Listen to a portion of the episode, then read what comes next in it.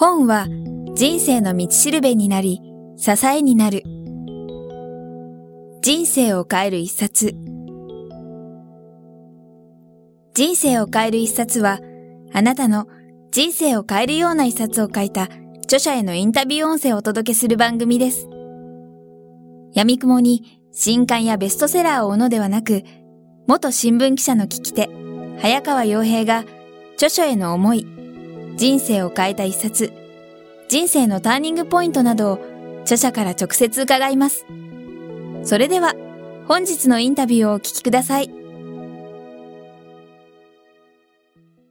ここから平野さんご自身について少しお話を伺いたいと思っているんですけども、先ほど冒頭でですね、平野さんのプロフィールをご紹介させていただいたんですけども、もう本当にこれまで大学卒業されてから日本工業銀行にいらっしゃったり、ドコモでお財布携帯成功させたりとですね、数々の僕らが知ってるような大きな企業で活躍されてきたかと思うんですけども、現在のお仕事に至るまでの経緯というかですね、その辺のまあきっかけとかも含めて何かターニングポイントあったのかなっていうのそうですね。まあ、もともとその銀行に入ったのは、まあ、いろんな産業を見てみたいなと思ってたんですね。はい。あんまり実は金融が好きじゃなかったんです そうなんですね。まあ、合わないなと思いながらも、はい、ただ、仕事自体は海外のプロジェクトファイナンっていう海外の発電所を作ったりとかですね、はいあるいはその M&A みたいな、まあ、いわゆる投資銀行業務と言われてるものだったので、面白かったんですけども、はい、何かこう、やっぱり見えないんですね、金融というのはですね。という中で、たまたまうちの母がもう亡くなりましたけども、癌になってですね、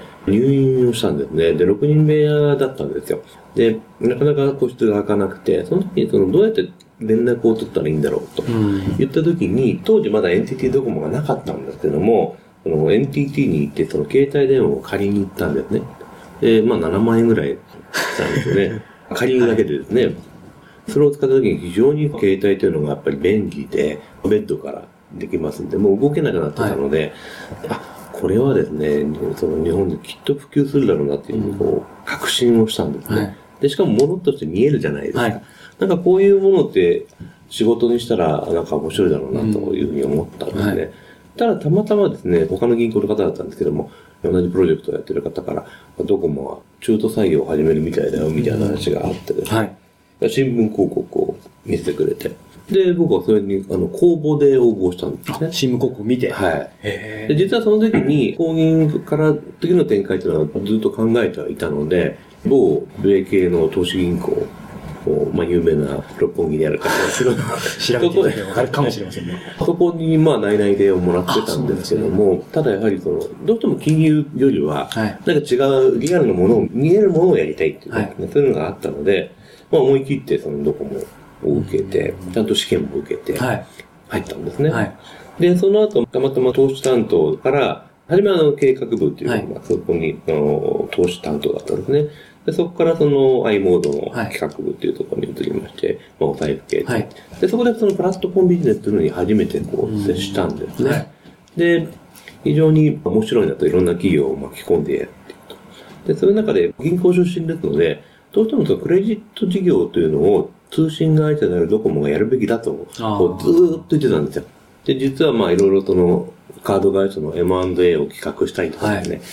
えー、4年ぐらいずっと画策してたんですけども、結局なかなか認めてもらえなくて、はい、で、最後、まあ、お財布携帯の中に、そのドコモの ID、今 ID っていう名前になってますけども、それを企画して、うん、まあ上司に人生で一番辛かったのがその多分一番その時期なんですけども、あまあ、大反対をされて、はい、えー、半年間ぐらいですね、うん、もう本当にあの、口も聞けないぐらい。そうなんですか。いつもニコニコの平野さんが。そうですね、やっぱりかなりストレスになりまして、はいうん、でも最後結局実現をしたので、一つ自分自身がやれる、世界で一つの、世界初のビジネスをやりたかったんですね。ですよね。で、それが、もちろん僕の一人の力でも当然ないわけですけども、はい、まあみんなの力を使って実現できたので、はい、次の展開をじゃあしたいなと思った時に、うん、まあいろんな企業さんからアドバイスをしてくれみたいな話があっ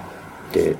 で、たまたまその、大田携帯の関係で知り合ったハーバードビジネススクールの26歳で初教授になって、今はまだ30歳ですけども、34歳までに教授になればマイケル・ポーターを抜くと言われてる、まあ、萩生と知り合ったので、まあ、その、一緒にじゃあやろうかとい。う話になってですね、はい、今、に至ってる感じね。はい、なるほど。今ちょうどお話の中でもありましたけども、ドコモの中で大企業なので、なかなか中を動かすのが大変だったとか、いろんな、あと当然外部の企業とかと巻き込んだりとかあったと思うんですけど、どのあたりが特に大変で、それをどう乗り越えたのかっていうあたり、もう少し具体的に教えていただき一番大変だったのはやっぱり、あれですよね、直属の上司が反対をしたってことですよね。そうなんですか。まずそこから。そうですね。だからその本当に4ヶ月間ぐらいは、その資料に僕がクレジットっていう言葉を入れるだけで、なんか激怒りされてですね、本当にだからもう、胃がおかしくなっちゃう感じでですね。で、ただ、まあその上の常務とかと話をして、困ったね、困ったねみたいな話はしてたんですけども、やはり副社長、今は副社長ですけども、はい。の方とかが非常にまあ応援をし始めてくれて、あとまあ外部のコンサルティングの会社の方とか、はい。あるいはそのアナリストの方、はい。まあ友達で非常に信頼感の置ける人たちに相談をして、まあもちろん NDA の範囲内でですね、で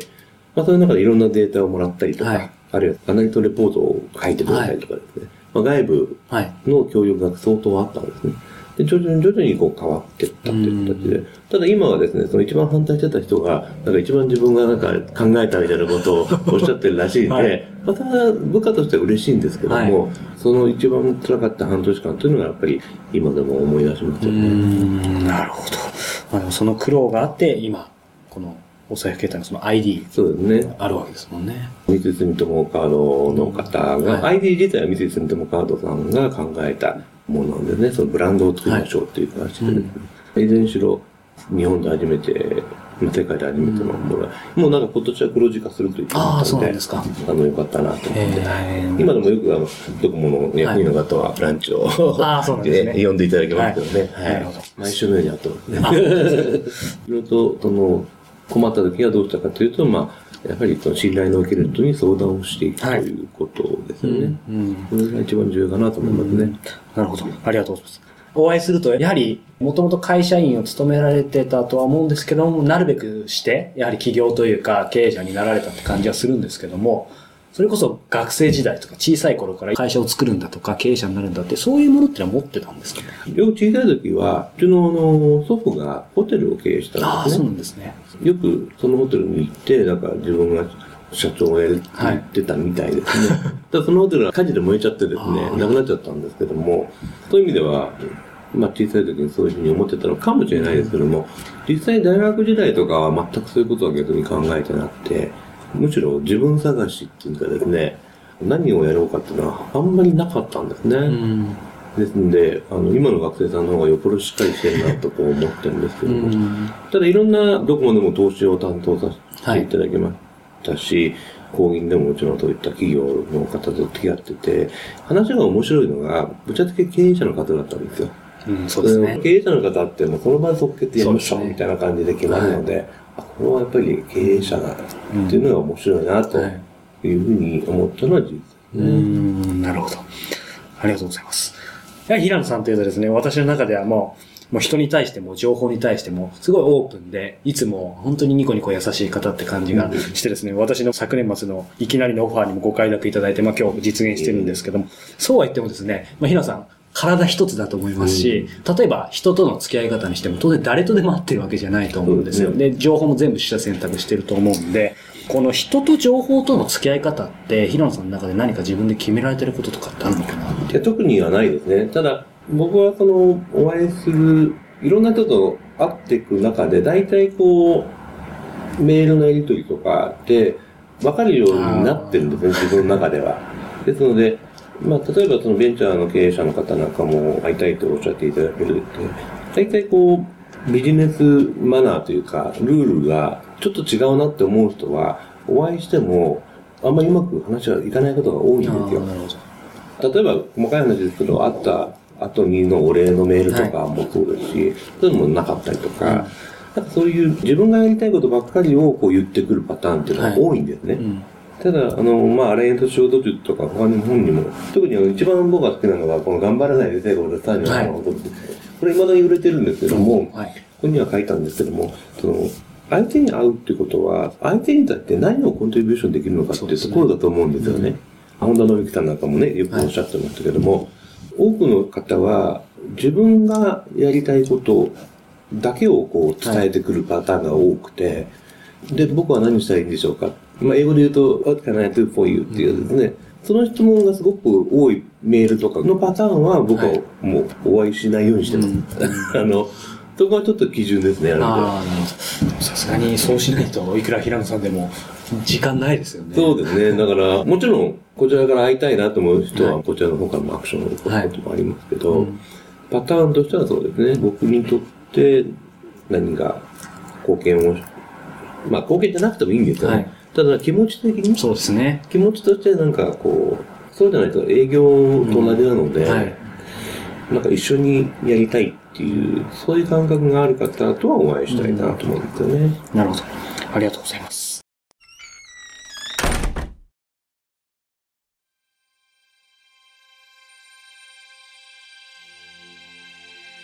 本日のインタビューはいかがでしたか？渡辺美樹さんや茂木健一郎さんら、過去にお届けした100人以上の著者インタビューは、すべて人生を変える一冊のサイトより無料でダウンロードできます。もっとインタビューを楽しみたいという方は、ぜひお聞きください。サイト URL は、kiqtas.jp スラッシュ book キクタス .jp スラッシュブックです。Google で人生を変える一冊と入力いただいてもアクセス可能です。本日も最後までお聞きいただきありがとうございました。それではまたお耳にかかりましょう。ごきげんよう。さようなら。この番組は、キクタスの提供、若菜はじめ、ごきげんワークス制作協力、宮浦清志音楽、清水夏美ナレーションによりお送りいたしました。